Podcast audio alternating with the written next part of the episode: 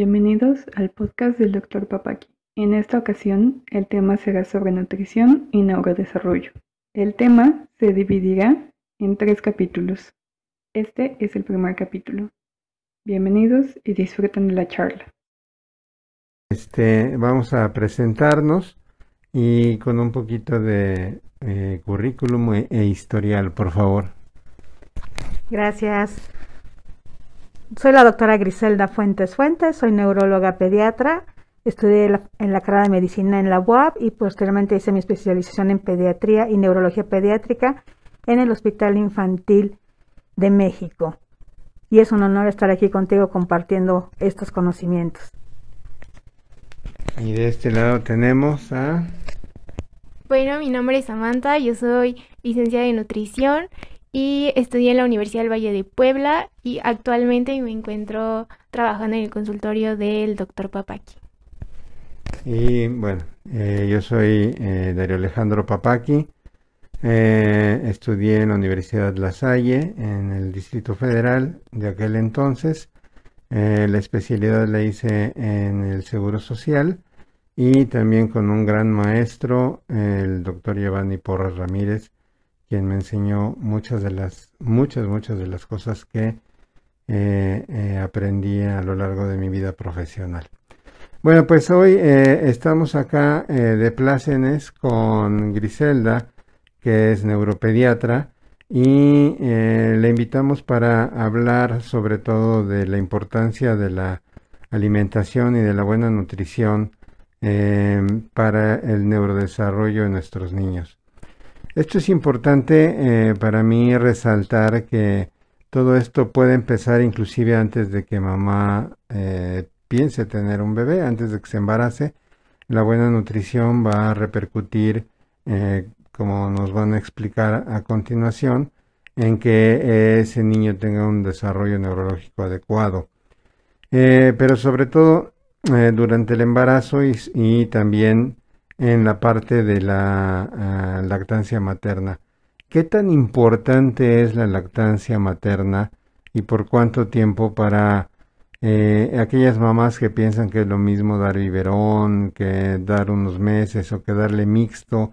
¿Qué tan importante es que las mamás eh, toquen a sus hijos, los carguen eh, y sobre todo lo que tiene la leche materna? Gracias. Pues en realidad lo que sabemos y todos los estudios científicos nos indican que la lactancia materna es el mejor neurotrófico y favorece todas las funciones del neurodesarrollo, entendiendo esto como la capacidad de adquirir nuevas habilidades.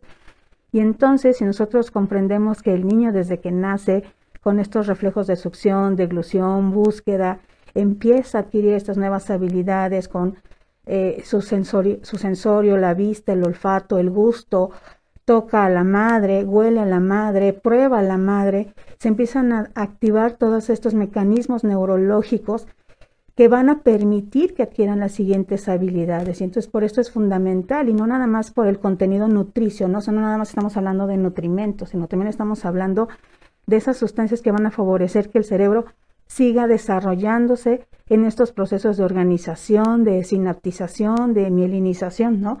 Que finalmente es lo que nosotros buscamos como neurólogos, y el tiempo ideal, pues van a ser los dos primeros años de vida con una lactancia exclusiva, los primeros seis meses de vida es lo que nosotros recomendamos, y que a partir del sexto mes, si las condiciones del niño y todo el ambiente es favorable, iniciar la introducción de alimentos sólidos, que sería la alimentación complementaria. Eh, muchas gracias. Y eh, Samantha, yo te quisiera preguntar eh, los elementos que son importantes para la mujer que piensa embarazarse, para la mujer que está embarazada y también para la mamá que está amamantando. ¿Qué elementos de la nutrición son importantes para que el bebé tenga todos los elementos necesarios para que su cerebro y todo su sistema neurológico se desarrolle adecuadamente. Claro que sí, Doc. Mire, para empezar, una mamá antes de que llegue a embarazarse debe de estar bien alimentada, como siempre se los hemos mencionado. Posteriormente, ya cuando está embarazada, lo importante que deben de tomar son omegas, omegas 3, omegas 6, por el funcionamiento, bueno, para el desarrollo del cerebro del pequeño también. El zinc también es muy importante, el zinc lo podemos encontrar en las carnes, en los lácteos, en el huevo. Este, también es muy importante el yodo, porque el yodo está asociado a que eh, los pequeños lleguen a presentar algún problema de síndrome de Down, está asociado, o algún este, también problema neurológico. El yodo lo podemos encontrar también en leguminosas como frijoles, lentejas, habas, garbanzos, en el plátano y en los lácteos. Este, como sabemos, eh, el cerebro es uno de los órganos que tiene mayor cantidad de, de lípidos, entonces es muy importante que se consuman grasas buenas, este, no le tengan miedo porque a veces le tienen mucho miedo a las grasas, pero estas grasas buenas las podemos encontrar en el aguacate, pescado, salmón, en el amaranto, en la chía. Entonces es muy importante que mamá durante su embarazo se suplemente bien de omega, zinc, también de ácido fólico, este, el yodo, como ya lo había mencionado. Cuando esté lactando también es muy importante que se esté suplementando, sobre todo también que esté consumiendo alimentos ricos en hierro, porque cuando hay una deficiencia de hierro durante la lactancia, también va a haber problemas neurológicos para el pequeño. ¿okay? Griselda, yo te quisiera preguntar, hay una muchas veces controversia con las abuelas o con personas que em, le dicen a las mamás, a las mamás eh, nuevas, no cargues al bebé, lo vas a embrasilar, lo vas a acostumbrar a los brazos, después ya no va a querer que estar en su camita, en su cuna. Inclusive les eh, eh, invitan a que lo más pronto posible los separen de la cama, los manden a una cuna, los manden a, dormir inclusive a otro cuarto. Eh, ¿Qué tan importante para el desarrollo neurológico es el porteo, el cargarlos, el abrazarlos, el pues cargarlos la mayor parte del tiempo? Nuestras eh, mamás antiguas, con lo, bueno, y actualmente en muchas otras partes, con los rebozos, pues andan cargando a su chilpayate para todos lados. Claro que sí. Esta es una pregunta muy común y la realidad es que nosotros como neurólogos siempre favorecemos el apego, el contacto piel a piel. Desde que el bebé nace, lo que queremos es que ese bebé tenga contacto piel a piel con la mamá. Estos programas para los prematuros que son pacientes de muy alto riesgo, muchos estudios científicos han demostrado que estos programas, por ejemplo, de mamá canguro, donde la mujer tiene contacto o el papá, que es el papá canguro ahora, este, tienen contacto piel a piel, se empiezan a hacer esas conexiones cerebrales y empieza a mejorar todos estos procesos de sinaptización. Y recordemos que estos procesos de mielinización pues nos van a acompañar hasta los primeros años de la edad adulta, ¿no? Entonces, por eso sí favorecemos estas conductas. Es correcto que los padres toquen a los hijos, que tengan ese, ese tacto y además recordemos que muchos de los trastornos del neurodesarrollo, por eso nos damos cuenta, porque el niño rechaza algunas veces el contacto físico se pone irritable, ¿no? Por ejemplo, esos primeros datos de un niño que tiene un trastorno del neurodesarrollo. Y ojo, no estamos hablando específicamente de trastorno de espectro autista, ¿no? Pero muchos trastornos pueden acompañarse con estos problemas sensoriales, ¿no? Y entonces ese niño que llora, que está irritable, que no tolera el contacto físico, pues puede ser un dato de alarma, por ejemplo, ¿no? Entonces, definitivamente nosotros sí favorecemos que exista ese contacto piel a piel y por eso tan importante la lactancia materna, porque a través de la lactancia materna la madre tiene el contacto directamente con el bebé piel a piel, ¿no? Entonces sí, sí, sí es muy importante que los papás sepan que sí es, es muy recomendable este contacto. Yo aquí eh, quisiera ah, recordar algo que eh, se hizo hace muchos años eh, yo creo que lo debes recordar tú también. Bueno, tú eras, todavía no estabas ni, en los planes de tus papás. Pero este, a mí me tocó recién salidito este estudio y se hizo un video en donde se trabajaron con macacos y eh, a unos macacos les, los deprivaron de sus, de sus mamás y los apartaron completamente a otros changuitos los dejaron con una mamá sustituta eh, con eh, peluche o algo así, pero que no se movía. Y a otros, eh, otro grupo de changuitos los pusieron también con una mamá sustituta que tenía su tetina para que se alimentara, este, pero se columpiaba, la, la, la mamá esta, este muñeco se columpiaba y obviamente otro grupo lo tenían eh, las mamás como siempre, ¿no? Ya al, tiempo, bastante tiempo después que querían que eh, se interactuaban con los, eh, bueno, los, los, integraban al grupo de changuitos, los que estaban completamente deprivados estaban completamente aislados y tenían un movimiento oscilatorio que es muy común en los bebés y en las personas que tienen algún problema sensorial, ¿no? y este y eran muy agresivos y no podían socializar.